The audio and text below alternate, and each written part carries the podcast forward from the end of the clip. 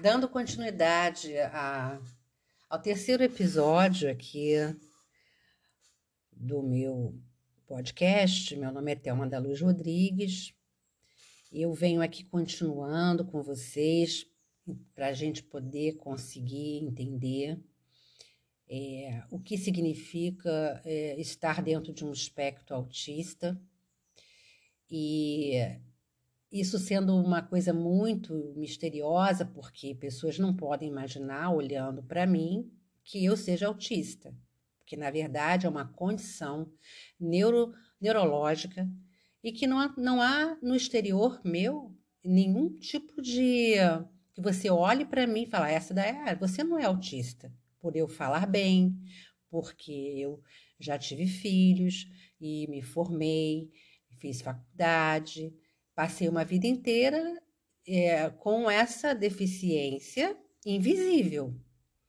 Mas é exatamente o objetivo do meu podcast, é transmitir para vocês como é que pode ter acontecido uma deficiência invisível e eu ter me mantido dentro de um espectro autista vivendo em sociedade com as muitas dificuldades que eu vivi. É, eu tenho lido muitos livros e vocês sabem que o transtorno do espectro autista, dentro do DSM, que é o, uma. que esse DSM ele sempre vai ser o parâmetro para que os médicos psiquiatras façam o diagnóstico. O DSM é a abreviação do Diagnostic Statistical Manual of Mental Disorders, Manual de Diagnóstico estatístico de transtornos mentais. Eu estou lendo aqui o livro da, da grande, maravilhosa Temple Gardin. É uma autista muito famosa que escreveu o livro O Cérebro Autista. Eu li esse livro inteiro já. E vou mostrar para vocês um trecho do livro, vou ler para vocês, para vocês terem uma ideia do que é o o pensamento do que é as dificuldades e o que esse transtorno está é, sendo revelado atualmente, de que maneira. Então, vou, vou, vou ler para vocês aqui parte do livro para vocês terem uma ideia. O autismo e outros transtornos do desenvolvimento continuam sendo diagnosticados segundo o desastroso sistema de perfil comportamental de um livro intitulado DSM, que é o Manual Diagnóstico Estatístico de Transtorno Mental. A diferença do diagnóstico de uma infecção de garganta, os critérios de detecção do autismo mudam a cada edição desse manual. Quero alertar ao pai e professores e terapeutas, mães, para que evitem se prender a rótulos. Eles não são precisos. Rogo-lhes, não permitam que uma criança ou um adulto sejam definidos por um rótulo do DSM, do Manual de Diagnóstico. A genética do autismo é um imbróglio excessivamente complicado ela envolve diversas pequenas variações do código genético que controlam o desenvolvimento cerebral.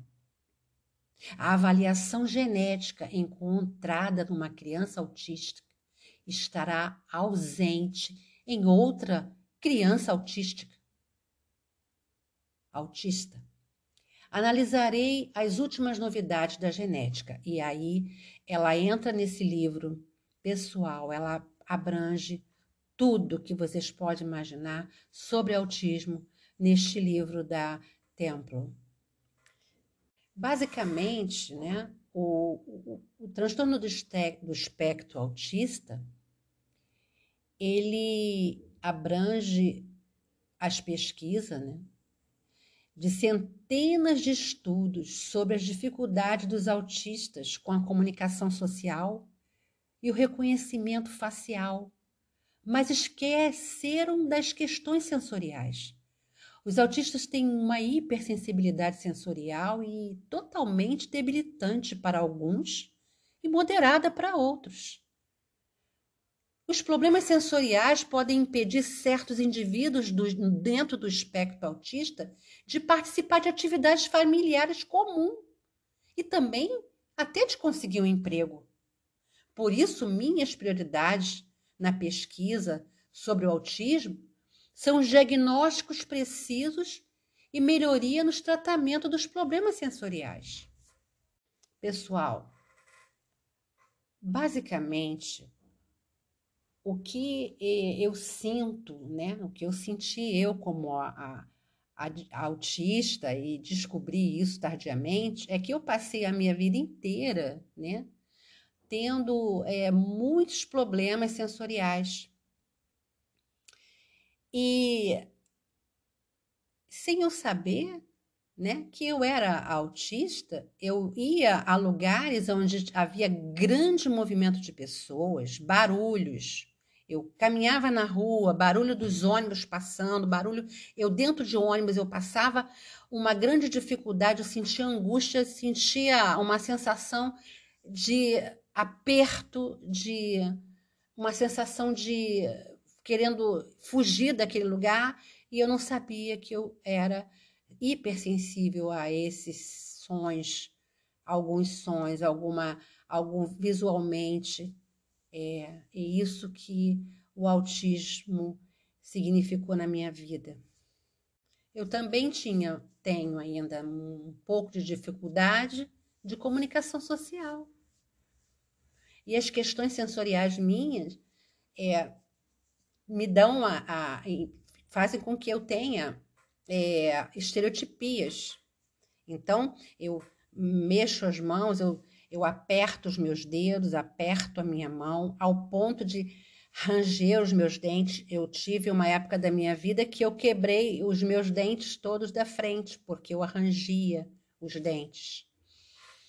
É, eu me automutilava sem eu perceber, é, devido àquela pressão das interações sociais, das é, é, hipersensibilidade.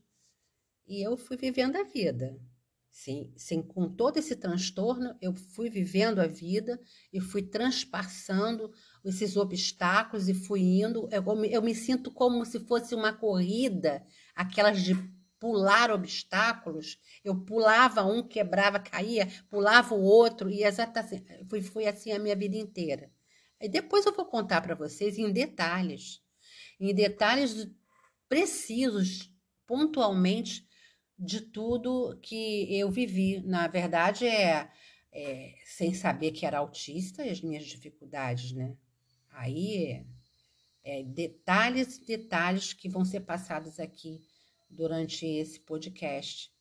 Vou lembrar de alguns, algumas coisas que aconteceram e vou relembrar ah, como eu consegui é, me desvencilhar vivendo sendo autista leve. Isso é um diagnóstico. Eu fui diagnosticada como Asperger, que é um autismo de alto funcionamento. Eu sou autista e tenho todo o funcionamento é, com altas habilidades, mas com as dificuldades de interações sociais, que é um grande marco do meu da minha vida.